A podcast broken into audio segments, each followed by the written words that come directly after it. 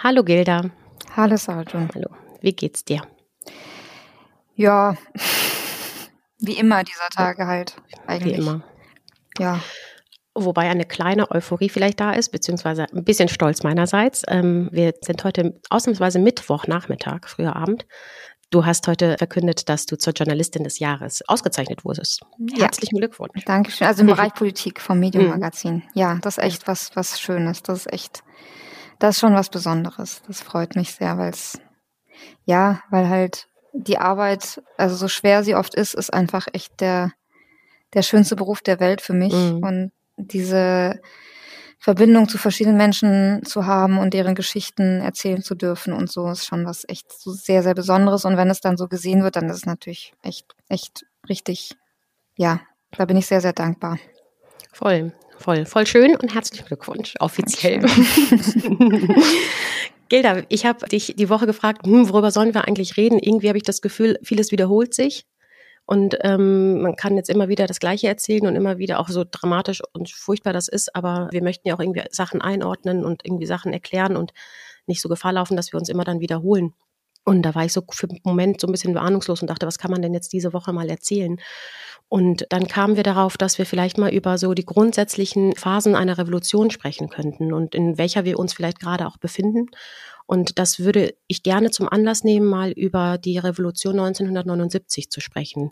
Soll kein historischer Telekollege werden, aber ich glaube, das ist wichtig, dass man da mal einmal zurückblickt, die Bevölkerung auch versteht, die politischen Zusammenhänge ein bisschen versteht und vielleicht es uns auch gelingt, ein bisschen Parallelen zu dem zu ziehen, was aktuell gerade passiert. Ich habe mich so ein, zwei Tage so ein bisschen in so ein Rabbit Hole rein manövriert und habe irgendwie so von Al Jazeera-Dokus über ZDF-Dokus, über irgendwelche Vorträge und Artikel mich so ein bisschen durchgewühlt. Und es hat aber auch total Spaß gemacht, muss ich sagen, wenn man sich dann so reinfuchst. Im Urlaub übrigens, sich reinfuchst. Und ja, fand es total spannend und ähm, würde da mal so paar wichtige Eckpunkte zusammenfassen. Und zwar hat das eigentlich alles angefangen 1978 im Januar.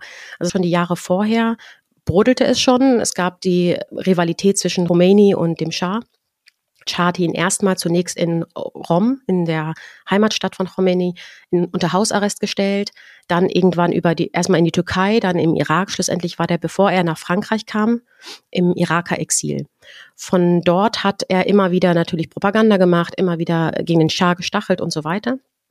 Und im Januar 1978 hat der Schah dann einen Artikel beauftragt in der Zeitung, in der er Khomeini total ähm, denunziert hat, als Spion, als was weiß ich was, als alles Mögliche, was tatsächlich so die Initialzündung dieser Revolution war, dass die Menschen, die alle sowieso schon die meisten unzufrieden waren, sich angestachelt gefühlt haben, Pro Protestbewegungen begonnen haben und so weiter. Das ging ein gutes halbes Jahr so. Also das ist irgendwie immer mal wieder Generalstreiks, immer wieder Proteste, immer mal wieder abgeebbt, immer wieder gekommen. In der Zeit hat Khomeini weiterhin immer seine Propaganda gemacht. Was ich super spannend fand, das, da erinnerte ich mich sogar dran, hatte es aber natürlich vergessen im Laufe der Jahre. Es, äh, man nennt das die sogenannte Kassettenrevolution. ja, das hat mein Vater auch immer erzählt. Genau. Mhm, und ähm, ich Kassetten hin und her geschickt. Genau. Und die haben irgendwie nächtliche Anrufe gemacht, haben Tapes irgendwie über die Telefonate in den Iran manövriert. Dort wurden die aufgezeichnet, dann in allen möglichen Institutionen, Schulen und Universitäten und so weiter verbreitet. Und so konnte er quasi seine ganzen Propagandareden quasi im iranischen Volk unterbreiten. Am Ende gab es im August 1978 und das war der Höhepunkt und damit ist eigentlich so das Ende des, äh, Regie, äh, des Regimes, sag ich, des, dem, naja, weiß ich nicht, ist ja, auch Regime, auch Regime. Wenn du meine Eltern fragst, nicht. das muss auch nicht laut sein. ich habe auch gestern wieder mit meiner Mutter ein bisschen diskutiert darüber und meinte so, Mama, aber der Schah hat ja auch eigentlich, ne, darfst du vergessen. Ja, muss man nicht, muss man muss nicht man, überzeugen. Muss man nicht überzeugen, genau.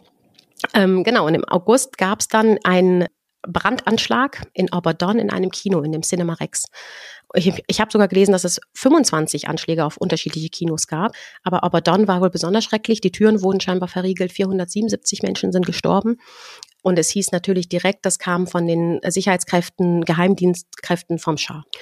Andere wiederum haben gesagt, natürlich waren das die ähm, Anhänger von Khomeini. Mittlerweile habe ich gelesen, jedenfalls ist man sich ziemlich einig, dass das ein naher Verwandter von Khamenei, also dem aktuellen geistlichen Führer gewesen sein soll. Das ist damals so, ist heute so, man weiß nie, was stimmt. Genau.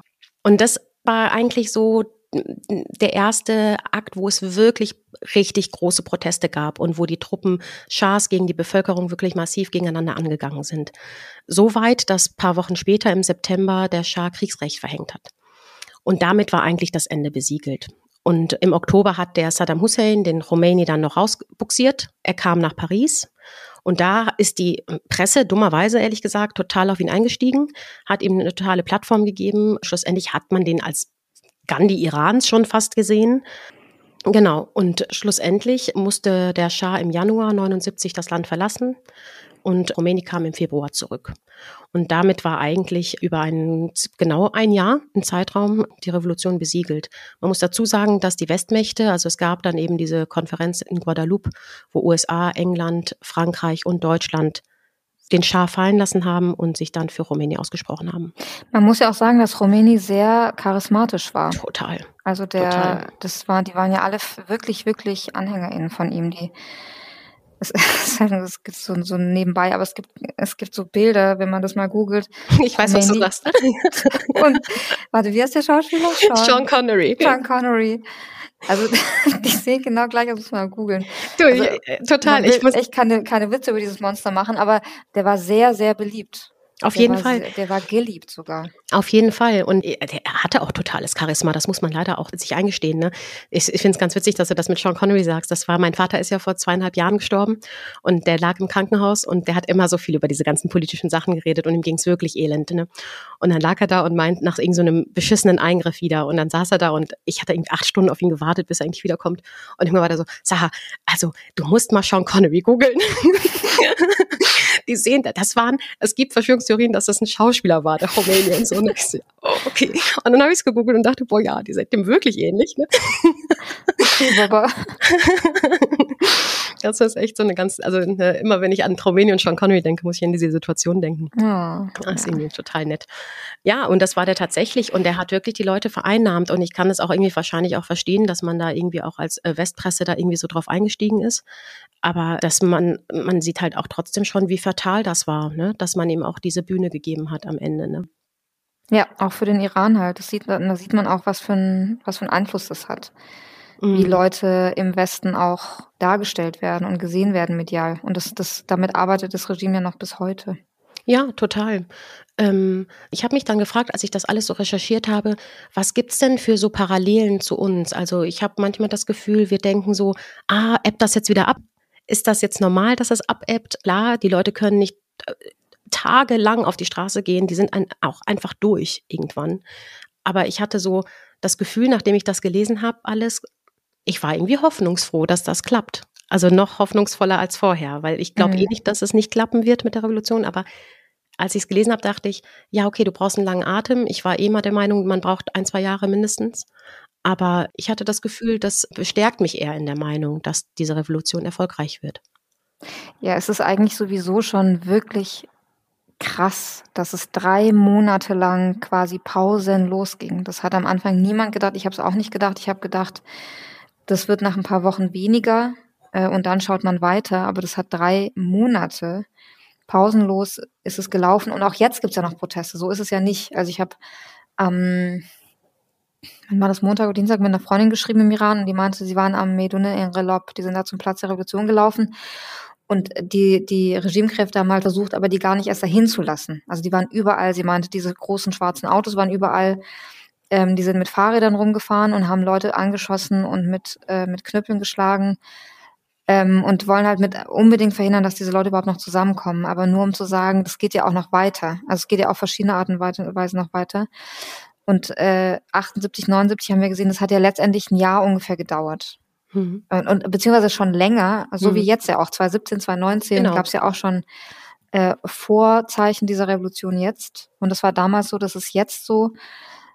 Und eigentlich finde ich die Annahme abstrus zu glauben, dass ein, dass eine Regierung von so und so viel hundert Menschen, also natürlich noch mit dem, mit dem Militär, mit den Revolutionsgarden, aber trotzdem sich halten kann gegen mehrere zehn Millionen Menschen. Hm. Also auf Dauer kann das nicht funktionieren. Aber natürlich läuft auch das in Phasen. Das ist ja total logisch. Das geht ja auch gar nicht anders. Ich habe mich gefragt, ist die Initialzündung dieser aktuellen Revolution Massa Aminis Tod gewesen? Oder ist es, liegt es viel früher, nämlich eben entweder 2009, aber allerspätestens 2017 oder 19. Und ich hatte ein Zitat gefunden von Shirin Ebadi. Das möchte ich dir mal vorlesen. Die hatte ähm, vor paar Jahren geschrieben zu den 2019er Protesten. Die Aubon-Proteste sind nur ein Auftakt für den Niedergang des Regimes.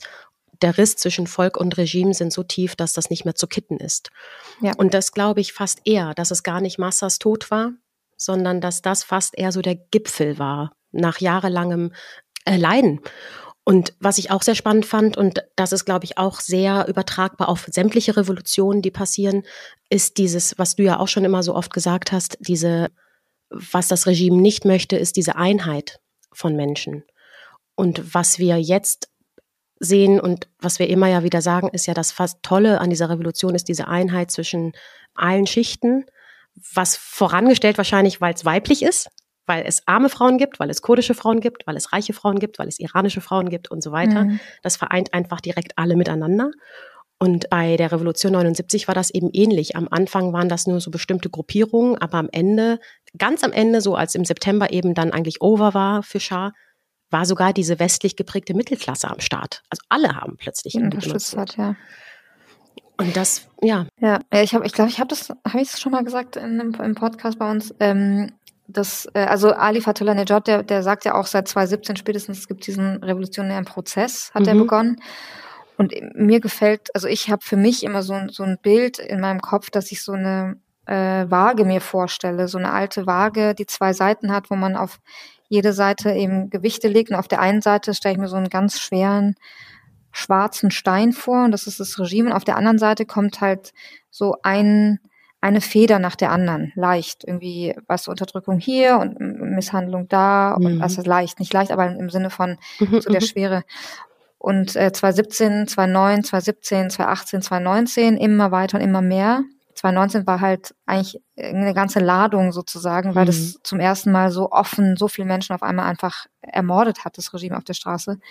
Und dann war Ginas Tod halt einfach sozusagen die letzte. Und mhm. dann ist es umgekippt. Mhm. Und seitdem ist es immer noch umgekippt, weil es kommt ja immer noch weiter was drauf. Mhm. Die Frauen, die vergewaltigt werden. Wir hatten jetzt diesen schrecklichen, schrecklichen, schrecklichen Fall von Masume, einem 14-jährigen mhm. Mädchen, das in der Schule ihren Hijab abgezogen hat und dafür wurde sie aufgegriffen, ein 14-jähriges Mädchen, und so massiv vergewaltigt, dass ihr Vaginalkanal ähm, riss, der Muskel, und sie starb. Und das ist wieder, also es ist wieder mhm. eins, die Hinrichtung, wieder Gewicht. Also das, mhm. das wird das Regime auch nicht mehr drehen können. Mhm. Und das, das ist, glaube ich, noch nicht verstanden worden, ehrlich gesagt. Auf jeden Fall. Und ich glaube auch, was deren Strategie ist, neben dieser dem Separieren von Menschen und Menschengruppen, dich die ganze Zeit zum Schweigen zu bringen. Und die ganze Zeit weiß jeder, dass es einem scheiße geht unter diesem Regime alle haben eigentlich das gleiche Leid, ob es wirtschaftlich ist, ob es menschenrechtlich ist. Alle sind total im Hinüber, aber keine, die haben, können nicht öffentlich darüber reden und haben keinen Sprachraum. Und ich glaube, das ist das, was eben die jetzt wirklich massiv unter Druck setzt. Und mir das wieder diese Woche sehr stark bewusst wurde, dass dadurch, dass es diesen Schallverstärker von außen gibt und dass die jetzt einfach die Möglichkeit haben, zu kommunizieren und so. Und das kannst du ja gleich nochmal sagen. Du hast ja ein paar Nachrichten aus dem Iran die Woche bekommen, die ja auch irgendwie auf deutsche Politiker äh, sich beziehen, dass das wirklich, glaube ich, denen Kraft gibt, dass die das erste Mal in dieser Intensität merken, dass die einfach gehört werden und eben nicht das ja. mit sich alleine ausmachen müssen. Sehr, sehr wichtig, ja. Ich meine, das, das wissen wir. Also ich meine, mhm. Äh, das hinter verschlossenen Türen oder auch im Taxi, ja. überall, wo irgendwelche Türen zu waren, wurde ja immer geschimpft gegen ja. dieses Regime. Immer. Und zwar auf die übelste Art und Weise, weil sie halt Recht hatten. Mhm. Also, und das, dieser Damm ist halt gebrochen. Mhm. Und dieser Damm ist, ist im Iran gebrochen, dieser Damm ist in der Diaspora gebrochen. Mhm. Und das ist auf jeden Fall was anderes und vor allem, dass es auch auf der ganzen Welt gehört wird. Ja. Das macht einen Unterschied. Okay, dann möchte ich einmal nochmal auf die Delegation eingehen und auf die Atomgespräche, die scheinbar jetzt irgendwie fortgeführt werden, nicht fortgeführt werden. Gilda, weißt du da ein bisschen mehr? Also die, die IAEA-Delegation, also von der Internationalen Atomenergiebehörde, mhm. äh, Organisation, die, die haben kein Verhandlungsmandat. Also dass die in Teheran waren, heißt jetzt nicht, das heißt eigentlich per se nicht, dass verhandelt wurde. Aber, Aber das heißt, die sind jetzt erstmal, die sind vor zwei Tagen oder was nach Teheran gereist, ne? Oder ich glaube, die sind schon wieder weg. Ich glaube, das ja. war am 19. Sonntag oder Montag. Oh, okay. mhm. Ja. Aber das war eigentlich auch nur ein Vorbote für das, was jetzt offiziell verkündet wurde von Josep Borrell gestern, mhm. äh, der sich mit dem iranischen Außenminister Abdullahian äh, getroffen hat. Und da hat er halt in einem Tweet dann verkündet, äh, es war ein notwendiges Meeting mit, mit dem iranischen Außenminister und dass halt der Iran Russland unterstützt und es geht nicht und, und inter, Internal Repression, also intern, in, innere Repression durchführt, das geht auch nicht. Wo ich dachte, interne Repression, ist das da ein Wort für 14-jährige Mädchen, die vergewaltigt werden? Mhm. Und dass die Gespräche äh, auf Basis des Wiener Abkommens von 2015 fortgesetzt werden. Also das war eigentlich relativ eindeutig. Und das zeigt halt einfach auch, dass diese ganzen Aussagen, die wir jetzt in den letzten zweieinhalb Monaten hatten von Annalena Baerbock, von Olaf Scholz, wie sehr sie das kritisieren, was im Iran passiert, die Aussagen von Leuten, PolitikerInnen aus der Bundesregierung, dass die Verhandlungen auf Eis liegen würden, alle völlig unglaubwürdig sind. Also mir hat ein Iraner geschrieben, was heißt es denn? Heißt es, dass die in die Kameras gucken und einfach lügen? Ich so, ja, ich weiß nicht genau, was ich sagen soll, aber mhm. Also dieses ganze, ähm, die Verhandlungen liegen auf Eis, das ist so schrecklich, was im Iran passiert und das muss Konsequenzen haben, die Sanktionen, die verhängt wurden, alles eigentlich ohne Bedeutung. Ja, und wie glaubwürdig ist das natürlich? Ne? Das, also, wie kannst du gleichzeitig verhandeln und sanktionieren wollen oder gar, und das wollen sie ja nicht auf die Terrorliste setzen wollen. Genau, das ist nämlich der Punkt. Warum? Weil sie, sie haben sich ja so Ausreden überlegt, ähm, das hatte Katja Koll mal im, im, Deutschen Bundestag auf eine Frage von Norbert Röttgen gesagt, mhm. warum die Revolutionsgarden noch nicht auf der Terrorliste sind. Und sie meinte ja, da muss ein Verfahren, Ermittlungsverfahren laufen auf EU-Boden oder sie müssen schon verurteilt sein. Und das scheint einfach nicht zu stimmen. Also es scheint da keine Rechtsnorm auf EU-Ebene zu geben, die das ähm, bestätigt, sondern es gilt auch für Drittstaaten, dass sie nicht irgendwie Terror nur auf der, in der EU ausgeübt haben müssen. Und jetzt erklärt sich das für mich so im Nachhinein, weil das heißt eigentlich nur, sie wollen auf gar keinen Fall die Revolutionsgarden auf die Terrorliste setzen, weil in dem Moment, wo sie es machen, sind, bedeutet es Sanktionen, die das iranische Regime nicht akzeptieren würde. Hm. Das heißt, die Atomverhandlungen könnten nicht mehr fortgesetzt werden.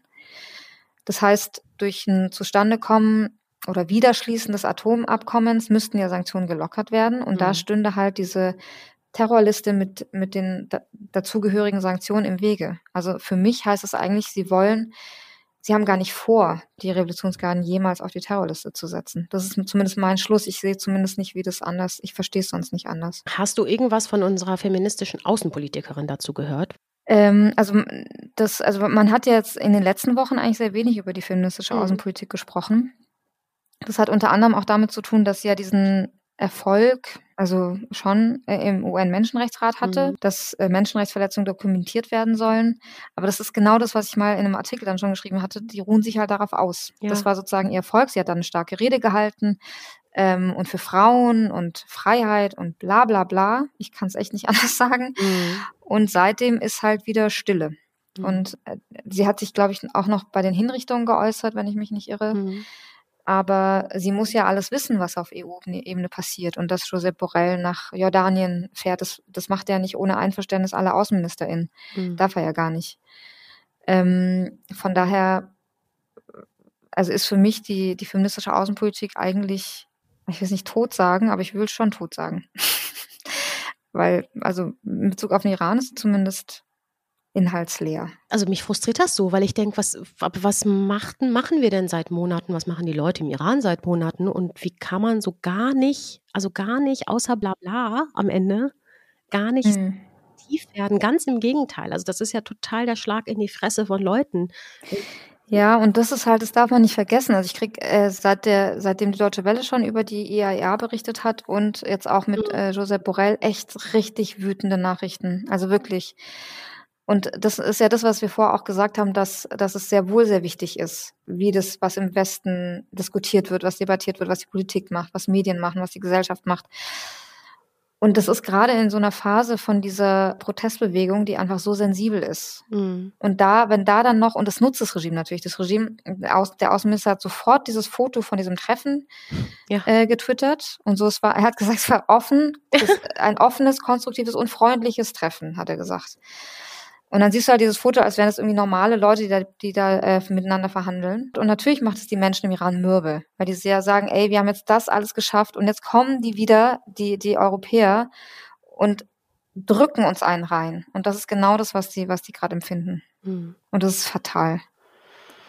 Ja, also mir fehlen die Worte ehrlich gesagt, weil ich überhaupt das nicht fassen kann, wie das überhaupt diesen Weg ein, also einschlagen kann. Also nachdem auch nachdem es diese Bemühungen eben gab, ne, beim Menschenrechtsrat und so weiter, bei der Frauenkommission und so, und dann sich hinzustellen und zu sagen, okay, wir reden nochmal mit den Leuten, von denen eigentlich klar ist, dass die auf eine fucking Terrorliste gehören.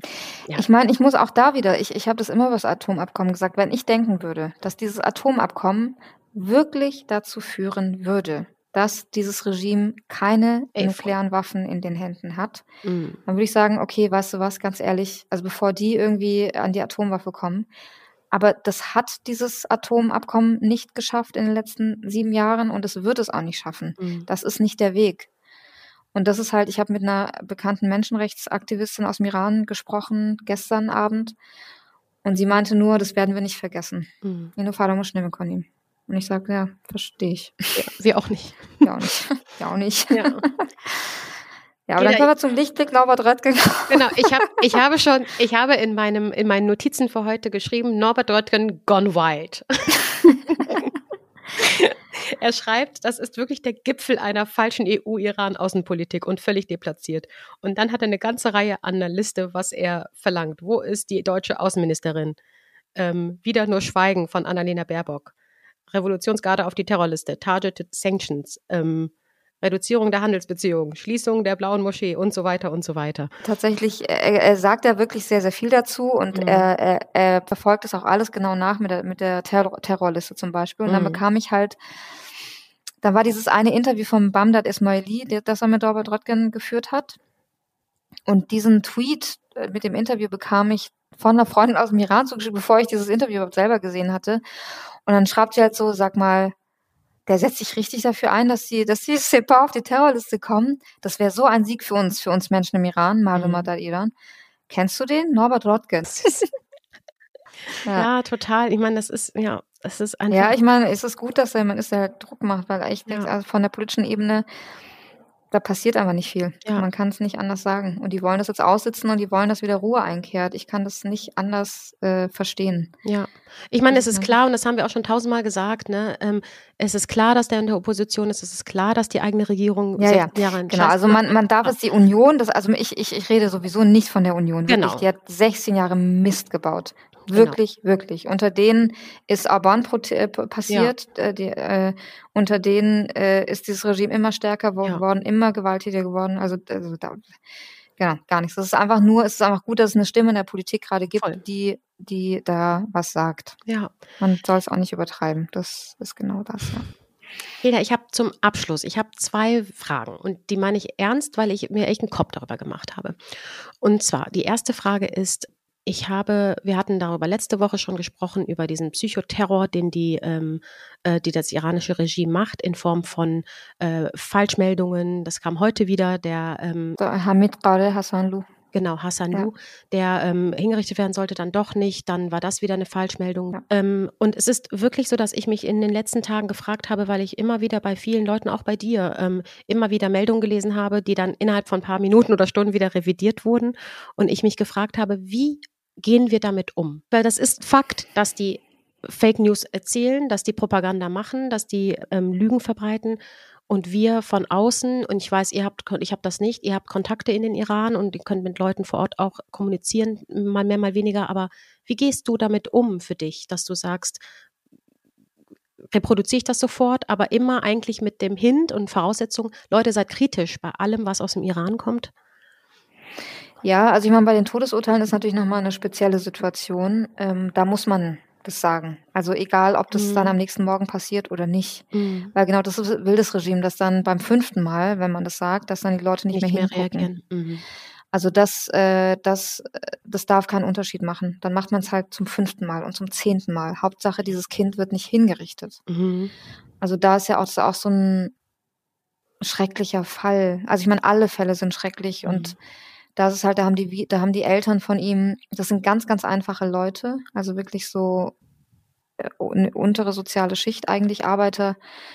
Ähm, da hatte der Vater ein Interview gegeben, der, der iranischen Zeitung Etemat, was auch krass ist, dass sie das gemacht haben und mhm. dass sie es machen konnten. Zumindest die Zeitung ist auch noch offen, man weiß ja nie. Mhm. Ähm, ist und dann die Etemot, äh, Gilda, ist das eine äh, Sta Staatszeitung oder nee, was ist das? Nee, ist eine iranische Tageszeitung. Die mhm. galt als Reformerzeitung mhm. so, oder gilt so, genau. Mhm. Und äh, in diesem Interview hat er eben ganz viel erzählt, dass sie keinen eigenen Anwalt äh, haben durften und äh, der, der Anwalt, den sie wollten, hat keinen Zugang bekommen zu den Akten und so. Mhm. Und diese Eltern haben ein Video gedreht, wo sie halt die Welt anflehen, dass, dass das Kind nicht hingerichtet wird. Und es hat nur 47 Sekunden gedauert, dieses Video, aber das hat wohl Stunden gedauert, um es zu drehen, weil einfach, das sind keine Leute, die normalerweise Social Media Videos drehen. Mhm. Und dann geht es um das Leben deines Sohnes. Mhm. Und du musst die richtigen Worte finden. Und du darfst nicht zu sehr emotional sein und was auch immer. Mhm. Und da hatte der Vater auch im Interview gesagt, wenn, wenn Mehdi etwas passiert, dann ist unser Leben auch vorbei. Mhm. Also das ist, und das ist halt dieser Junge, der ist irgendwie, der ist äh, 22 und ist irgendwie Karate Meister und um ihn ging das eben. Da kam die Meldung diese Woche, dass er hingerichtet werden soll. Das glaube ich, der Part ist, glaube ich, Helge Limburg. Und der macht es auch ganz, ganz toll. Also wirklich immer wieder darauf hinweisen, abends, nachts, es kann morgen früh passieren. Mhm. Und natürlich will das Regime Psychoterror verbreiten, aber man muss einfach transparent damit umgehen. Mhm. Einfach sagen. Ich habe mich gefragt, aber ich glaube, das ist auch Quatsch vielleicht, aber ich habe mich schon gefragt, so, man macht da immer bei so vielen Sachen, die gewalttätig sind und so weiter, immer Triggerwarnung davor. Und muss man irgendwann anfangen zu sagen, okay, das ist eine News aus dem Iran, aus dem Staatsfunk, aus den Staatsmedien, nur damit oder irgendeinen Hinweis geben, dass man nicht immer, also dass man es einfach im Hinterkopf hat, weißt du, ohne zu sagen, ja, also alles Nachricht nicht obsolet, das nee, meine ich nicht. Also es ist jetzt nicht so, dass jede Nachricht irgendwie mhm. ähm, falsch ist. Man sagt ja, wo man die her hat. Also mhm. so ist es ja nicht. Die meisten Nachrichten kommen ja von Quellen direkt, die kommen ja nicht vom mhm. Staat. Deswegen, man okay. muss aber nur transparent machen. Wenn was vom Staat kommt, dann ja. Ja, ja, das meine ich, vor allem von denen, ne? Okay. Zweite Frage, über die ich mir auch den Kopf zermartert habe. Es wurde sehr, sehr viel von äh, Majid Reza Ranawat, der hingerichtet wurde, das Video gezeigt, kurz vor der Hinrichtung, wo er so eine Augenmaske hat und interviewt wird und er sagt, er möchte nicht, dass da aus dem Koran gesungen wird und vorgelesen wird und so weiter und man soll einfach schöne Musik hören und so weiter. Ich habe das nicht gepostet, weil ich das nicht ausgehalten habe, ehrlich gesagt. Und irgendwie gedacht habe, boah, ich nehme ihm jetzt irgendwie seine Würde, weil er das ganz bestimmt nicht freiwillig gemacht hat, dieses Interview. Ich habe das aber bei sehr, sehr vielen gesehen, alle möglichen, also ich habe es auch gepostet. Du hast es auch gemacht und ich habe also alle Leute, die sowieso auch kritisch sind, haben es trotzdem gemacht. Ich habe es nicht gemacht und also wie siehst du das? Also, weil ich hatte wirklich die ganze Zeit so ein Kloß im Hals und dachte, ich pack das nicht. Ich will dem nicht diesen Rest. Würde ist so ein blödes Wort, ne? Aber ich glaube, du weißt, was ich meine, ihm das wegnehmen, weil das eine erzwungene Scheißsituation für ihn da war. Verstehe ich, verstehe ich. Ich glaube, da ist auch, auch da ist jeder Mensch anders, was man mhm. darin sieht. Ich habe darin sehr viel Stärke gesehen. Mhm. Ich habe unglaubliche Stärke darin gesehen. Mhm. Also äh, unvorstellbar. Mein Maß an Vorstellungskraft völlig sprengend. Weil er halt kurz vor der Hinrichtung ist und dann sagt, seid glücklich, hört mhm. glückliche Musik, seid nicht traurig. Mhm. Er hätte ganz andere Sachen sagen können. Wenn er jetzt gesagt hätte, ich weiß nicht, wenn er irgendwas anderes gesagt hätte, hätte ich es nicht gepostet, aber mhm. das war für mhm. mich ein Zeichen seiner übermenschlichen Stärke. Deswegen mhm. habe ich das gepostet. Ja, ist auch ein Punkt. Ich glaube, ja, ich glaube, am Ende gibt es nicht richtig oder falsch oder nee. so, ne? Ja. Aber ja, ich habe mich mit dieser Frage halt konfrontiert gesehen und ich habe gedacht, ich schaff's nicht irgendwie. Ja, verstehe ich auch. Okay, ähm, wir sind am Ende. Ich habe zwei Tipps. Und zwar, wir haben gerade über diese Phasen der Revolution geredet. Da gibt es ein Video von Robert Greene. New York Times Bestseller, Autor. Und der erklärt das eben echt total schön, nicht nur anhand der aktuellen Revolution, sondern eben auch anhand der, macht auch Vergleiche mit Sri Lanka und so weiter. Und er spricht die Menschen im Iran nicht direkt an. Er spricht die direkt an, was ich total. Das ist auch mit persischen Untertiteln. Genau, und das ist wirklich, das ist so ein bisschen Empowerment. Also das fand ich wirklich schön, wie er die Leute anspricht und sagt, haltet durch und das sind die Phasen. Mhm, ne? und kann das, man auch gut an den Iran schicken. Ja, sehr, sehr gut. Das würden wir, äh, es geht auch, glaube ich, eine Viertelstunde oder so. Und das ist wirklich, ich habe das sehr gerne geguckt, weil ich irgendwie, also es war in diesem Zuge dieser Revolutionsrecherchen und ich dachte, ja, total spannend, wie er das alles ganz gut einordnet. Also, falls mein historischer Exkurs gerade am Anfang des Podcasts nicht gereicht hat, sollte man sich das auf jeden Fall angucken. Und das zweite, das habe ich heute auch gepostet und du auch, ist von Vice News. Das fand ich super spannend. Die haben auch so einen zehnminütigen Report rausgebracht, wo sie mit einem ehemaligen Basij Menschen ein Interview Geheimdienstler, haben, Geheimdienstler mhm. gesprochen haben und wo er nochmal meinte, Leute, Evin ist nicht das einzige Gefängnis. Also es sind Tausende Versteckte und alles. Also er hat das echt krass beschrieben und das fand ich sehr, sehr spannend. Und das sind zwei kurze Videos, die wirklich, wirklich sehenswert sind. Ja. Ganz zum Schluss, wir sind am Ende jetzt angekommen, wollen wir Grüße rausschicken an Jürgen Todenhöfer? In, nach Teheran, Grüße nach Teheran, Gelder. Ich kann nur allen raten, zu gucken, was Ali Kademi und Hossein Donari dazu geschrieben haben. Es ist äh, es ist sehr befriedigend. Es ist sehr, sehr befriedigend, unsere zwei Helden. Ich habe schon gesagt, ich werde meine zwei Kinder, Ali und Hussein, nennen, nach diesen, nach diesen Kommentaren. Ja, das ist ein wirklich unglaublich. Also, das ja. ist, ja. Äh, also man will gar nicht über ihn reden, aber ja. man sollte sich diese zwei Kommentare von den beiden an. Man soll die Kommentare anschauen. lesen und dann nie wieder über Jürgen Todenhöfer reden. Ja, der Propagandist. Hilda, vielen Dank. Danke dir und äh, frohe Weihnachten. Frohe Weihnachten, stimmt. Ist ja am mhm. Samstag. Frohe Weihnachten. Schöne Feiertage. Und ein schönes Shabeyalda heute Abend. Richtig. Mit das, einem Feuer. Mit einem Feuer und mit Granatäpfeln. Das mhm. persische ähm, Yalda-Nacht wird gefeiert. Also die persische ist nicht, das ist, was ist das? Mit Wintersonnenwende, ne? Ist das Wintersonnenwende? Ja. Das ja. süß. Eine Nachbarin von meinem Bruder hat ihm Shabi Yalda Geschenkpaket gemacht. Ach, schön. Unfassbar lieb. Ja. Mit Karte. Mhm. Ja, sehr schön. Das wollte ich noch hier sagen. Danke, Claudia. ganz arg süß, wirklich. Ganz, ganz arg süß. Sehr süß. Danke, Claudia. Danke, Gilda. Danke, Sarah. Bis nach Weihnachten. Bis dann. Ja, Tschüss. bis nach Weihnachten. Tschüss. Ciao.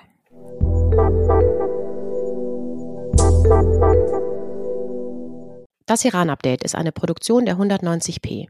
Executive Producers Saha Esler und Oliver Meske. Hosts Gilda Sahebi und Saha Esler. Redaktion und Schnitt Franziska Schill.